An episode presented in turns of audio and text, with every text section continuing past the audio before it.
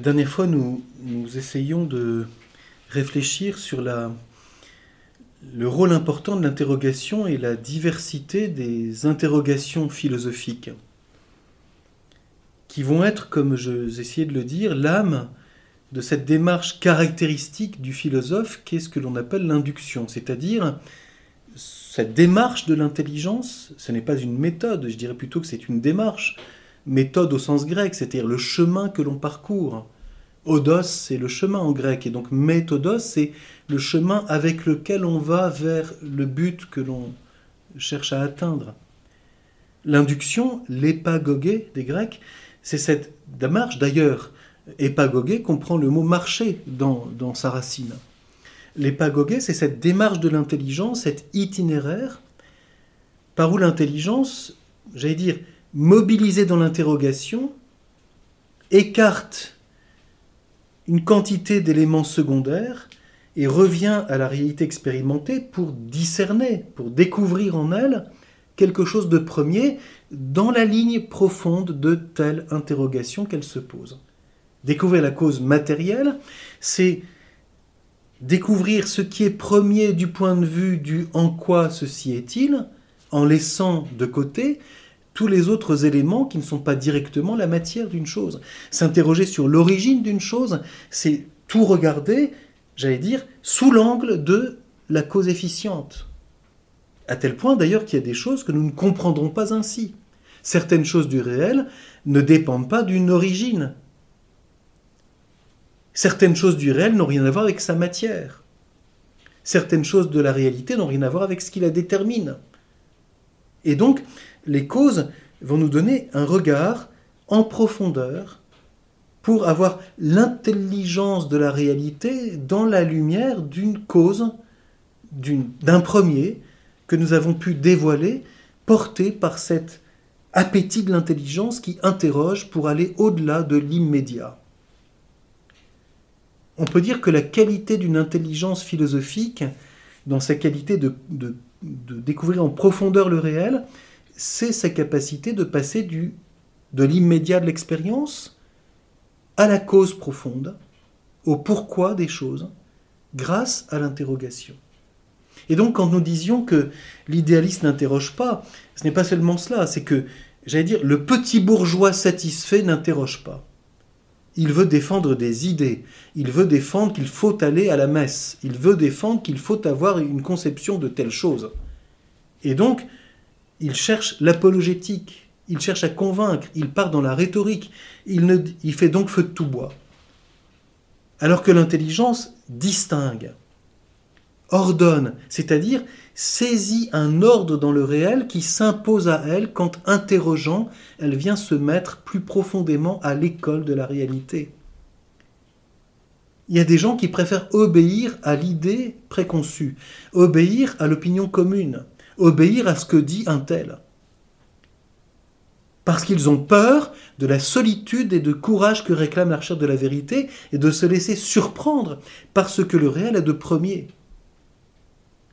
Je pense ici à deux noms euh, qu'il est intéressant de rapprocher d'ailleurs au passage, bien qu'ils soient historiquement euh, à des siècles de distance. C'est Socrate d'une part et Solzhenitsyn de l'autre côté. Socrate qui souligne combien euh, l'interrogation comporte une part, disait-il, d'ironie, c'est-à-dire on accepte que cela va remettre en cause soit nos propres a priori, soit ceux d'autrui qui croient connaître qui est en fait enfermé dans un certain nombre d'obéissances faussement intellectuelles à l'opinion commune et d'exécution. On voit comme ceci est actuel. Pensons à la simple euh, virulence de certains débats concernant ce qu'on appelle la situation sanitaire. Les gens s'affrontent à coups d'anathème sur des opinions préconçues. Il est rare d'entendre quelqu'un qui cherche sans a priori on classe, on catalogue, et quelqu'un est définitivement enfermé dans un jugement. C'est un complotiste, c'est un pro, je ne sais quoi, c'est impressionnant. Même chose quand il s'agit de la guerre actuelle en Europe. Les gens ont des idées préconçues et ne savent plus interroger vraiment. Et de fait, c'est très difficile. Découvrir vraiment les causes de quelque chose, comme c'est difficile, comme c'est complexe. Il est beaucoup plus facile d'être dans le simplisme, le blanc et le noir, c'est comme ça, c'est blanc ou c'est noir. Le manichéisme intellectuel est une chose terrible. En fait, ça n'a rien d'intelligent. Quant à Solzhenitsyn, il dit que l'Occident, dans son fameux discours de Harvard, qui s'appelle qu'on a publié en français sous le titre Le déclin du courage, qui a d'ailleurs été réédité euh, assez récemment. Et Solzhenitsyn souligne combien l'Occident a perdu le courage. Et dit-il, ce qui se voit d'abord dans le fait qu'il a perdu le courage de la vérité. C'est une très belle expression. L'interrogation, je parlais du thumos la dernière fois, c'est-à-dire cet élément d'irascible qui est présent dans la conquête de la vérité. Le courage de la vérité, il en faut, car il faut aller à l'encontre, non pas par esprit d'opposition, mais à l'encontre des choses toutes faites. Quelle est vraiment la cause de ceci que je constate? Nous sommes si vite schématiques pour classer, définir, c'est comme ça, c'est terminé, c'est réglé, euh, les choses sont comprises et c'est définitif, mort et enterré, et une pierre tombale bien scellée par-dessus pour que ça bouge plus. Alors que la vérité est toujours quelque chose d'original qui dérange. Il y a des gens qui préfèrent, et ils sont nombreux, diraient les philosophes, la foule aime l'opinion et l'obéissance à la pensée commune. Ça lui évite de se fatiguer de chercher. Je parle ici sans mépris, je ne parle pas de la foule par mépris, je dis simplement que ce qui fait que la foule est la foule, c'est quand justement elle suit, y compris des choses sans aucune intelligence. L'intelligence est toujours à la recherche de quelque chose de premier devant lequel elle peut s'arrêter. Et par conséquent, elle saisit les choses avec une, profondeur, un ordre, une qualité, une originalité toujours différente. C'est en ce sens que l'induction philosophique est quelque chose d'essentiel et de majeur. La qualité d'une intelligence se saisit à sa capacité de passer du visible à l'invisible, du fait au pourquoi, du réel expérimenté à la cause. Les petits bourgeois n'aiment pas l'induction, ils veulent des conclusions. Qu'ils répètent, ils font un petit catéchisme bien pratique pour faire exactement ce qu'il faut selon ce qu'ils ont conçu comme monde. Et ça devient des idéologues tyranniques. Le courage de la vérité est tout sauf tyrannique, car c'est quelque chose qui nous met devant la difficulté et la complexité du réel, en nous interrogeant, en allant avec humilité à l'école de la réalité. Celui qui n'est pas à l'école du réel n'est plus capable d'interroger vraiment car il croit qu'il sait. Et là on retrouve Socrate. Socrate sait qu'il ne sait rien, ce qu'il a entendu. Hein, quand, euh, allant à Delphes, la pitié lui dit qu'il est, l'homme le plus savant. Et Socrate dit Mais non, je ne comprends pas cet oracle. Donc soit l'oracle se trompe, soit il a raison. Donc qu'est-ce que je sais? Je sais que je ne sais rien. Et Socrate dit ça dans l'apologie de Socrate euh, de Platon, qui met en scène son procès. Socrate raconte cela. Qu'il a été étonné d'entendre cet oracle. Socrate est le plus savant de tous les hommes. Mais non, il y a une seule chose que je sais, c'est que je sais que je ne sais rien. Autrement dit, reconnaître que c'est le réel qui est toujours devant nous et qu'en interrogeant, nous cherchons à nous mettre plus profondément à l'école du réel, ce qui demande le courage de la vérité et la liberté de quitter l'obéissance d'exécution sans réflexion. Je parle ici sur le plan intellectuel. Je ne parle pas ici de l'obéissance chrétienne ou du mystère de l'obéissance, c'est autre chose. Il s'agit ici de l'intelligence ne peut pas être dans l'obéissance parce que elle est faite pour ce côté sacré de ce qui est vrai. Elle n'obéit qu'au vrai. Ce qui a toujours été enseigné pendant des siècles. La vérité ne s'impose que par la force de la vérité, c'est-à-dire on ne peut pas contraindre à penser quelque chose. Donc on ne peut pas obéir intellectuellement à quelque chose qu'on nous fourrait dans le crâne. Ça ne veut pas dire qu'on met le primat de la critique, cela veut dire que ce qui nous nourrit et seulement ce qui est vrai, c'est-à-dire quelque chose qui nous renvoie au réel et qui nous dit quelque chose de vrai du réel. Un maître est celui qui dit quelque chose de vrai, qui nous aide à nous approcher du réel, qui seul est la mesure de notre connaissance. Et nous n'obéissons intellectuellement qu'à ce qui est, c'est-à-dire à ce qui est vrai. L'autorité, c'est celle de la vérité pour l'intelligence. Quand nous comprenons cela, nous voyons combien l'interrogation est quelque chose qui n'est pas un système, ce n'est pas une méthode au sens, euh, un mode d'emploi qu'on apprend avec la méthode Berlitz ou la méthode assimile. Il n'y a pas encore la méthode assimile pour la philosophie. Alors, vous apprendrez ce petit système hein, qui fait que vous saurez parler philosophe dans un petit moment. Non, non, non.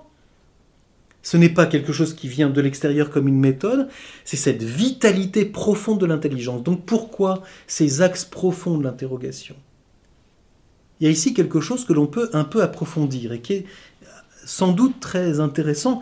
Il y a là un élément dans ce que je vais dire de, réflexion critique, c'est-à-dire sur quoi repose cette, nécessité de l'interrogation et, cette diversité de l'interrogation que nous constatons dans l'intelligence philosophique et qui est quelque chose de si important pour comprendre la place des principes et des causes propres de ce qui est.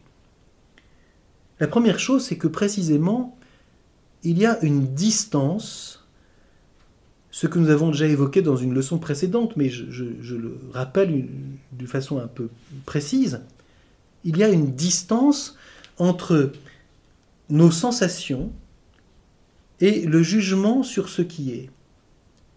Je connais la couleur de cet animal. J'entends le cri qu'il pousse et qui est typique de son espèce je peux essayer de l'approcher pour voir si euh, il mord, etc. J'ai donc une diversité de connaissances sensibles. Et ce qui fait l'unité de tout cela, ce n'est pas une synthèse que je fabrique, ça ce serait l'image, c'est le réel lui-même. Ce qui est est revêtu de cette qualité, cette qualité, cette qualité, cette qualité. Le réel est un et cependant divers qualitativement. Il y a donc une distance entre ce que je connais déjà et le réel qui, dans son être, est toujours non pas inconnaissable, mais devant ce que j'en connais.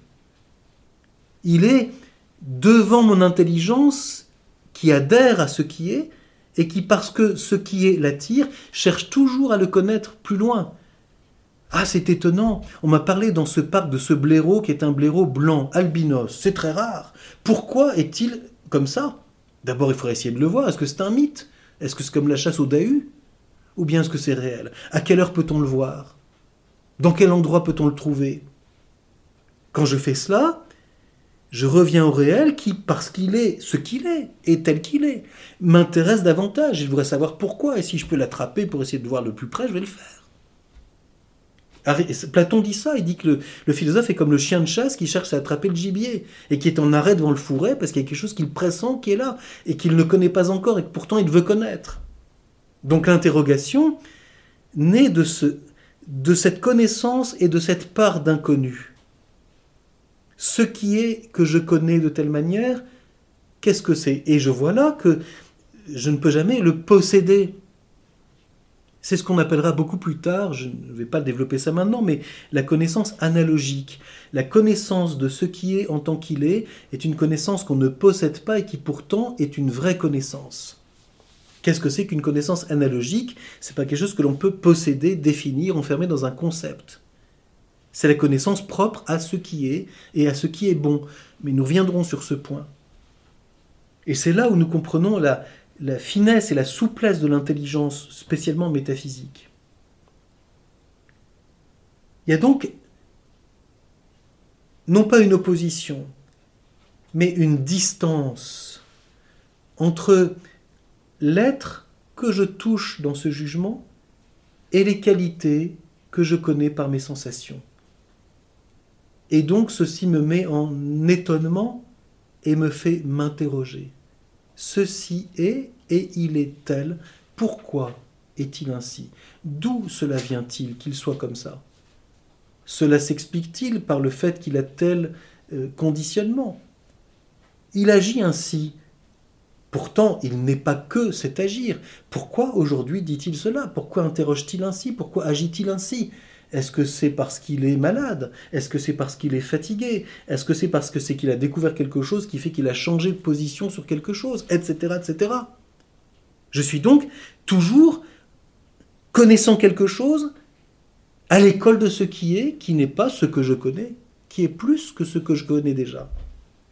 L'interrogation est donc quelque chose de naturel à l'intelligence humaine qui reconnaît qu'elle est relative au réel, dont elle connaît pourtant déjà quelque chose, premièrement par les sensations comme je l'évoquais à propos d'un pédopsychiatre qui récemment s'exprimait sur les enfants en disant l'intelligence humaine ne s'éveille qu'à travers les cinq sens qui, la mettent en contact avec le réel euh, matériel, physique, sensible. Un enfant joue, il prend des cubes de bois, il court dans une cour de récréation, il monte à une échelle, etc. et, tout ceci est le lien entre l'intelligence et la connaissance sensible.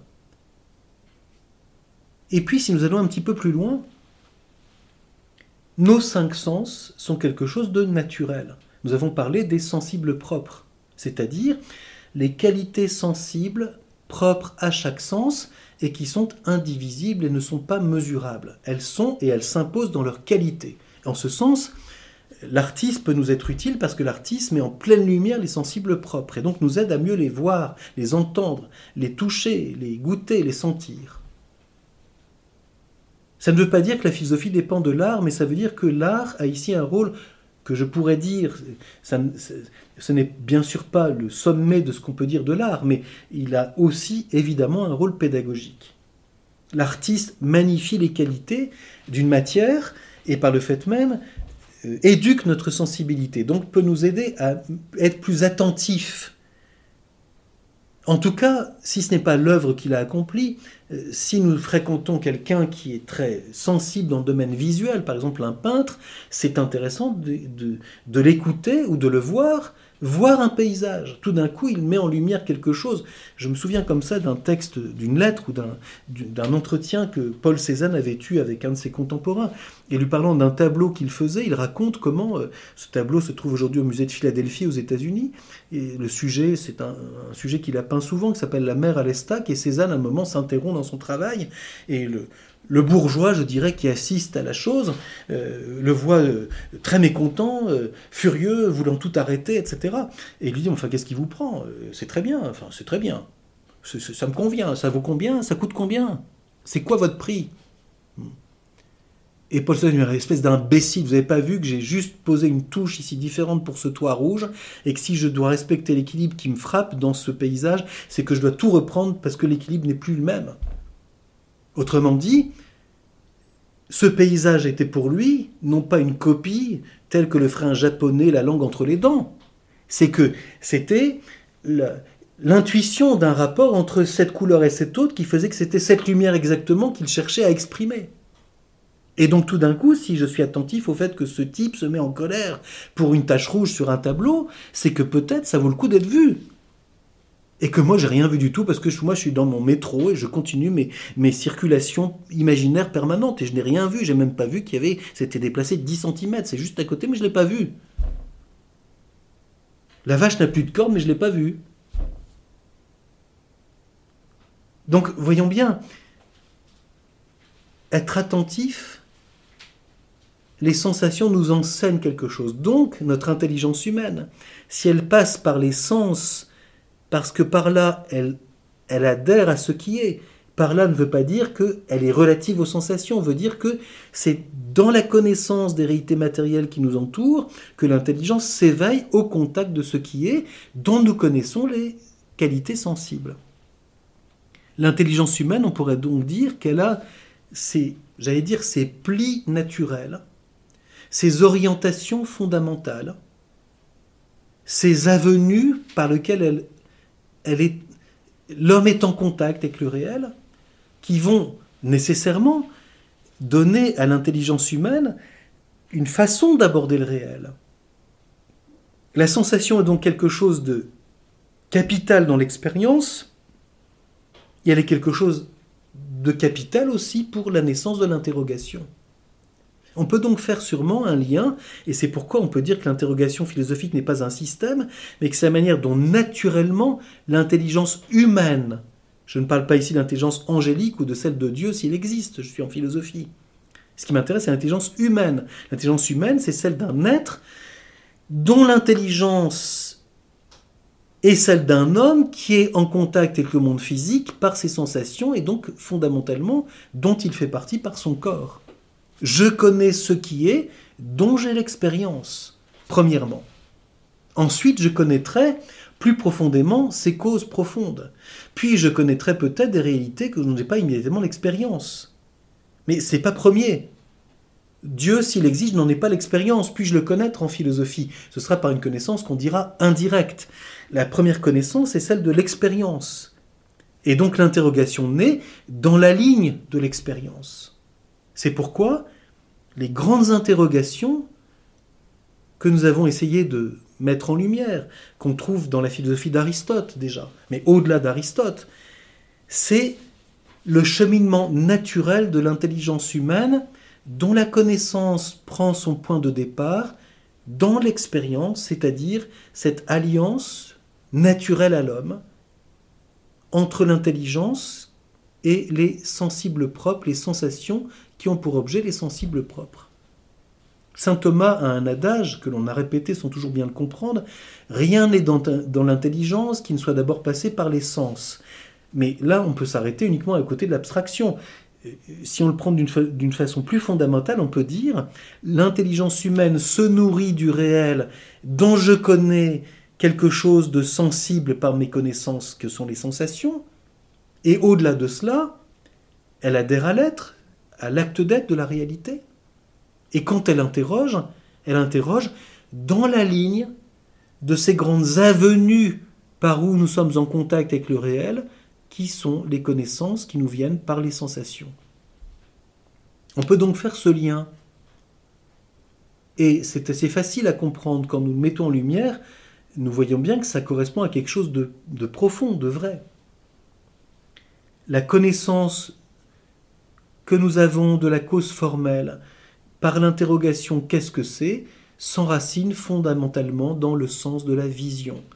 La vision est le sens le plus marqué par la connaissance des distinctions et des formes. C'est déjà dans la métaphysique d'Aristote au livre Grand Alpha chapitre 1. La vision est la connaissance qui nous donne le sens le plus des différences, dit Aristote. Or, j'ai dit dans le cours précédent que la cause formelle, c'est ce qui nous fait comprendre les différences, ce qui délimite, ce qui définit. Ceci et cela, et c'est pas tout à fait la même chose que ceci. La forme, c'est la vision qui a le sens le plus déterminé. D'ailleurs, nous avons très spontanément cette, expérience. Je, je, prends une autre interrogation. D'où cela vient-il? Quand j'entends un bruit, par le sens de l'ouïe, je sais d'où ça vient. Je ne vois pas nécessairement de qui il s'agit ou de quoi il s'agit. Vous savez, quand vous êtes la nuit dans une maison isolée en pleine campagne, vous entendez un bruit autour de la maison. Vous savez d'où ça vient, puis vous voyez que ça tourne. Ça, vient à toutes les portes successivement, ça essaye toutes les serrures. Vous commencez à paniquer. S'agit-il du propriétaire, si c'est une maison que j'habite provisoirement? S'agit-il d'un voleur? S'agit-il d'un animal, du chien du propriétaire qui cherche à toutes les portes son maître est là, qui gratte à toutes les portes?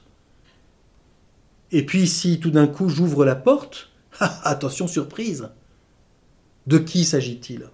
Le son me fait entendre d'où cela vient, mais je ne sais pas ce que c'est. Tout de suite. La vision, spontanément on fait cela, quand on entend un son, on se retourne et on dit Ah tiens, c'est ça. Donc nous faisons cette distinction très simple. Bien sûr, il ne s'agit pas ici de cloisonner ni de, ni de séparer les choses en les mettant dans des tiroirs. C'est que nous comprenons qu'il y a comme des, j'allais dire, des, avenues qualitativement différentes. Et nous pouvons, pour mieux le comprendre, euh, essayer de façon un peu artificielle, mais c'est quelque chose que nous pouvons faire pour mieux comprendre, mettre en, j'allais dire, en sourdine une de nos sensations. Ce que des gens vivent malheureusement quand ils ont connu un handicap ou un accident. Quelqu'un qui perd la vue. Qu'est-ce qui lui échappe désormais du monde qui l'entoure? Il ne voit plus rien du visible. Donc que connaît-il? Par le toucher, par l'ouïe, par l'odorat, par le goût? Et puis si, par malheur, je n'avais plus qu'un seul sens, je n'aurais plus que l'ouïe, qu'est-ce que c'est que le monde sonore? Connaître uniquement la réalité par les sons qui m'entourent. Quelqu'un qui est aveugle devient très sensible dans l'ouïe. Et on voit combien il s'oriente avec l'ouïe, et puis il a un toucher qui devient extrêmement euh, extrêmement euh, précis, parce qu'avec une canne, il est capable de repérer des reliefs de façon telle qu'il est capable de lire avec ses doigts quand il y embraille, que quelqu'un qui n'a pas appris ça est incapable de faire.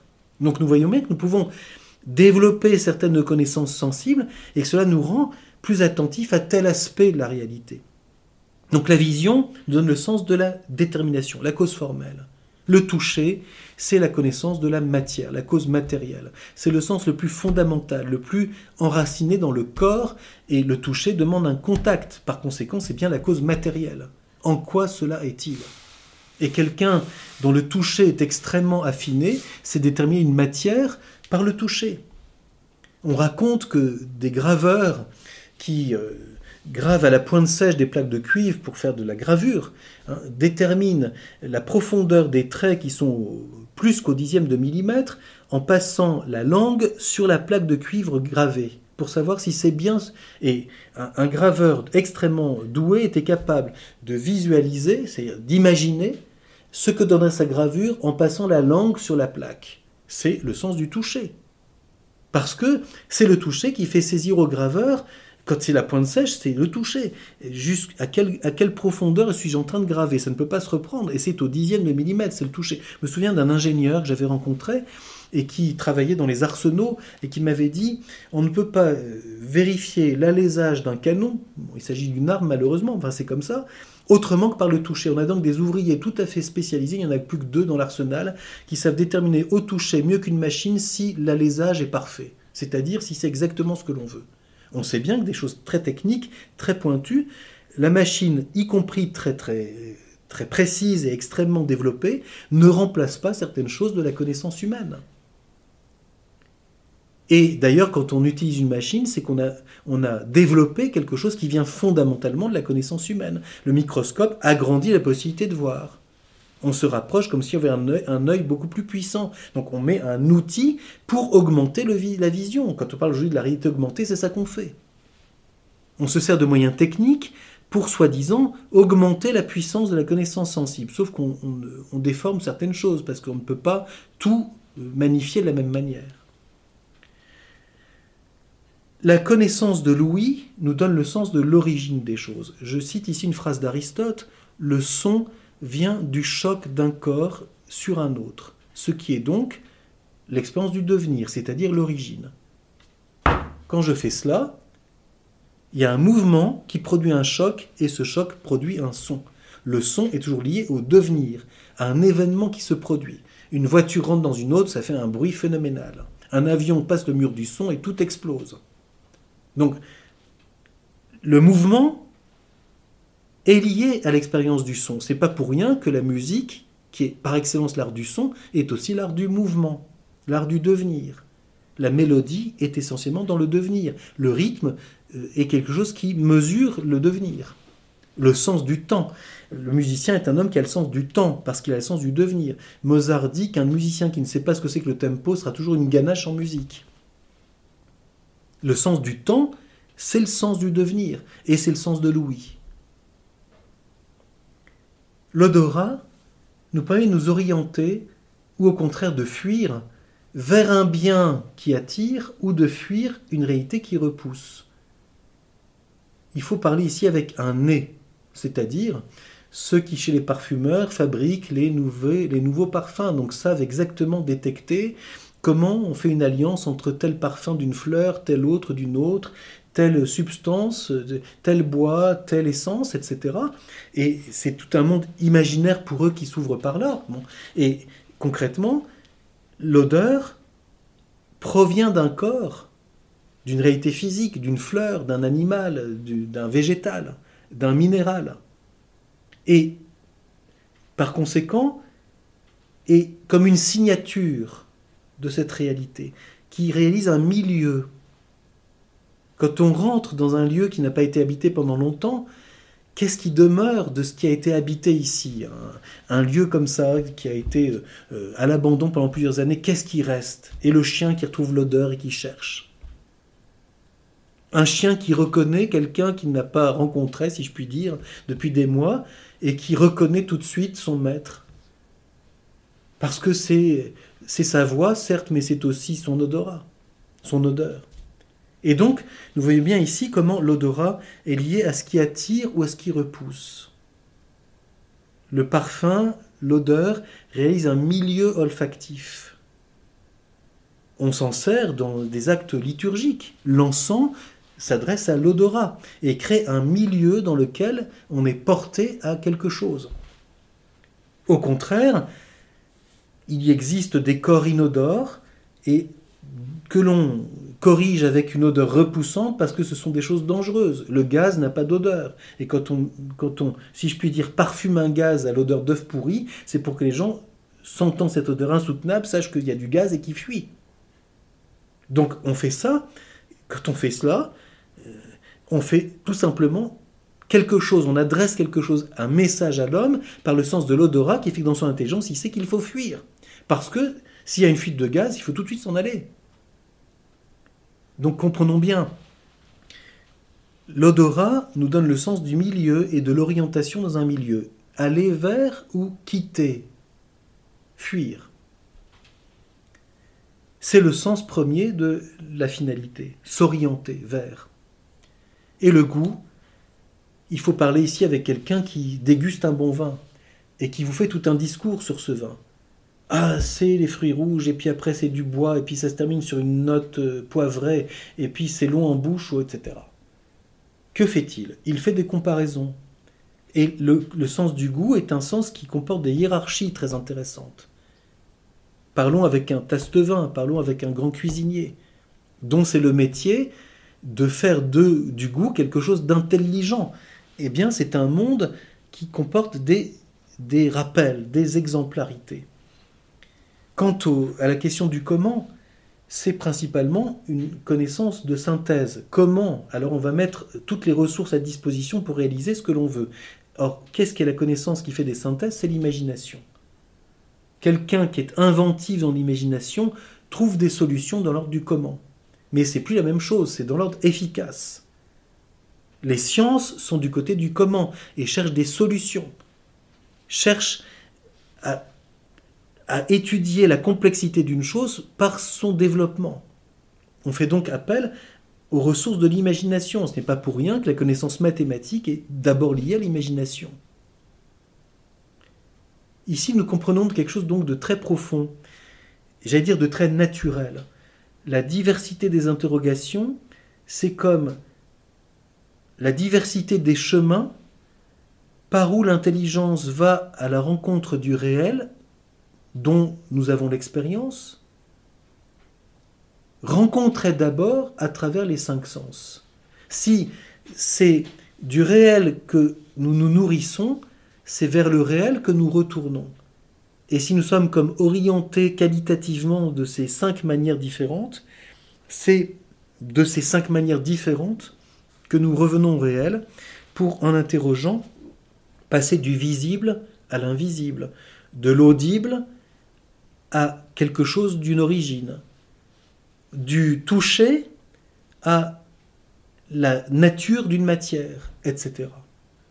Nous passons de ce que nous connaissons à travers les sensations à quelque chose que seule l'intelligence touche, la cause, les causes profondes d'une chose. Ce que les Grecs ont appelé d'abord un principe, c'est quelque chose de premier. En grec, arché, qui donne le français archi, archeux un archétype, c'est-à-dire un modèle premier. Et puis, si ce principe, ce premier est quelque chose de réel, si ce n'est pas seulement un ordre que j'ai établi entre les choses, j'ai classé mes casseroles, ça c'est un ordre, très bien. Mais si l'ordre vient du réel lui-même, c'est premier parce que dans le réel, c'est cela qui est premier, dans son être, dans son devenir, dans son action. C'est une cause. En grec, aïsia ce qui donne le français par exemple étiologie. Donc nous comprenons bien ici. L'induction, c'est ce passage de l'expérience au principe et à la cause. Ceci se fait dans ces grandes directions non pas opposées mais distinctes. La recherche de la détermination, la recherche du conditionnement fondamental, la recherche de, qui est la matière, la recherche de l'origine des choses, la recherche de leur orientation vers leur fin, la recherche de leur similitude et de leur différence, la cause exemplaire. Comment ressemble-t-il à, à cela? Et enfin, la complexité du comment des phénomènes que nous pouvons modifier pour pouvoir techniquement réaliser quelque chose. Nous reviendrons dans la suite sur cela en entrant pour comprendre que chacun des grands développements de la philosophie mettra en lumière, pour aborder l'homme, des principes et des causes qui deviendront essentiels ou primordiaux dans un domaine précis. Je donne un seul exemple. En philosophie de l'art, c'est la cause exemplaire et la cause efficiente qui seront majeures, parce que l'artiste réalise efficacement un projet, une idée, qui est pour lui mesure de ce qu'il fait. Il est un homme d'idéal et d'efficacité. Alors que l'homme, dans son action morale, est principalement un homme qui va vers sa fin, il est orienté vers le, bien qui est la fin de son action, et pour cela il choisit des moyens. Ce n'est donc pas d'abord un homme d'idéal, mais un homme finalisé qui tend vers la fin qui attire son action. Ainsi de suite.